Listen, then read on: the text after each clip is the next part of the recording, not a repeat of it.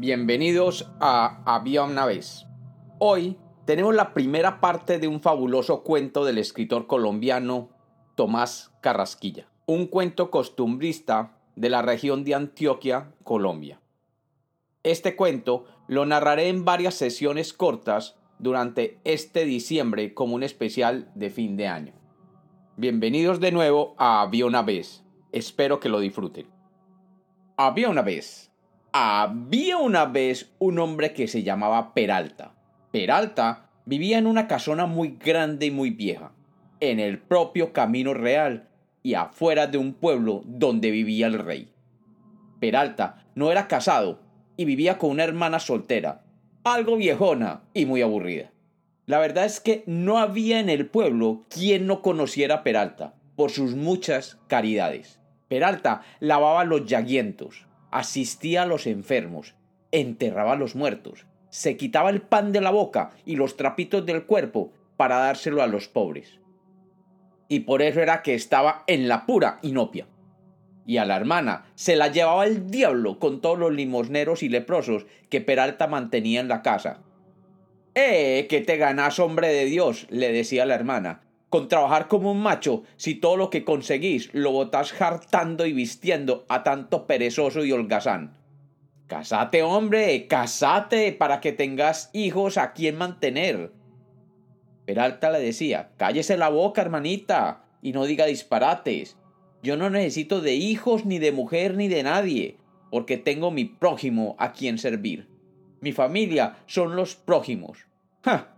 Tus prójimos. Será por tanto que te lo agradecen. Será por tanto que te han dado. Ahí te veo siempre más hilachento y más infeliz que los limosneros que socorres. Bien podías comprarte una muda de ropa y comprarme otra a mí, que harto la necesitamos. O tan siquiera traer comida alguna vez para que llenáramos, ya que pasamos tantos hambres. Pero vos no te afanas por lo tuyo, tenés sangre de gusano. Esta era siempre la cantaleta de la hermana, pero como si predicara en desierto frío. Peralta seguía peor cada vez, siempre hilachento y zarrapastroso. Y el bolsillo, pobre, pobre.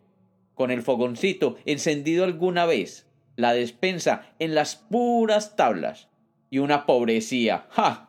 regada por aquella casa desde el chiquero hasta el corredor de afuera. Figúrese que no eran tan solamente los peraltas, sino todos los lisiados y leprosos que se habían apoderado de los cuartos y de los corredores de la casa, convidados por el sangre de gusano, como decía la hermana. En una ocasióncita estaba Peralta muy fatigado de las afugias del día, cuando, a tiempo de largarse un aguacero, arriman dos peregrinos a los portales de la casa y piden posada. Con todo corazón se las doy. Buenos señores, les dijo Peralta muy atencioso, pero lo van a pasar un poco mal, porque en esta casa no hay ni un grano de sal, ni una tabla de cacao para hacerles una comidita. Pero prosigan, prosigan, que la buena voluntad es lo que vale. Entraron los peregrinos y trajo la hermana de Peralta el candil, y se puso a examinarlos a como quiso. Los peregrinos parecían mismísimamente el taita y el hijo. El uno era un viejito con los cachetes muy sumidos, ojitriste él, de barbitas rusias y cabecipelón. El otro, ¡ja! El otro era un muchacho muy buen mozo, medio mono, algo zarco y con una mata de pelo en cachumbos que le caía hasta media espalda. Al joven le lucía mucho la saya y la capita de peregrino. Todos dos tenían sombreritos de caña y unos bordones muy gruesos y albarcas. Se sentaron en una banca muy cansados y se pusieron a hablar una jerigonza tan bonita que los peraltas, sin entender jota, no se cansaban de oírla. Los peraltas no sabían por qué sería, pero bien veían que el viejo respetaba más al muchacho que el muchacho al viejo. Ni porque ellos sentían una alegría muy sabrosa por dentro, ni mucho menos de dónde salía un olor que trascendía toda la casa. Aquella parecía de flores de naranjo, de albahaca y de romero de Castilla. parecía de incencio y del saumerio de alucena que le echan a la ropita de los niños. Era un olor que los peraltas no habían sentido ni siquiera en el monte, ni en las jardineras, ni en el santo templo de Dios. Aunque estaba muy embelesado con los visitantes, Peralta le dijo a la hermana, Hija, date una asomadita por la despensa, desculca por la cocina, a ver si encontrás algo para darle a estos señores. los qué cansados están, se les ve la fatiga. La hermana, sin saberse cómo, salió muy cambiada de genio y se fue derechito a la cocina. No halló más que media arepa tiesa y requemada.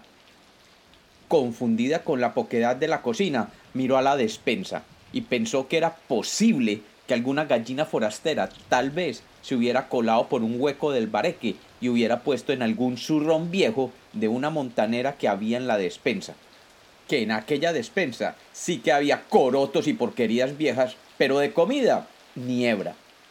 Sin embargo, abrió la puerta y se quedó beleña y paralela. En aquel despensón, por los aparadores, por la excusa, por el granero, por los zurrones, por el suelo, había de cuanto Dios crió para que coman sus criaturas.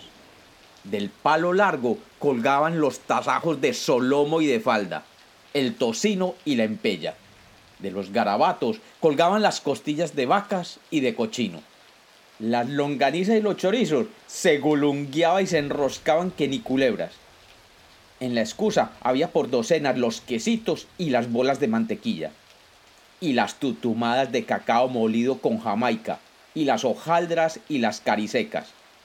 Los zurrones los zurrones estaban rebosados de frijol cargamanto, de papas y de revuelto de una y otra laya. Cocos de huevos había por todas partes. En un rincón había un cerro de capachos de sal de huaca y por allá, junto al granero, había sobre una horqueta un bongo de arepas de arroz, tan blancas, tan esponjadas y tan bien asaditas que no parecían hechas de mano de cocinera de este mundo. Y finalmente, sí señor, un tercio de dulce que parecía la mismita azúcar. Eh, por fin le sultió a Peralta, pensó la hermana. Esto es mi Dios para premiarle sus obras buenas. Pues aprovechémonos.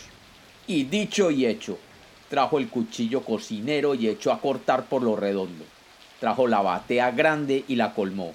Y al momentico echó a chirriar la cazuela y a regarse por toda la casa aquella huelentina tan sabrosa.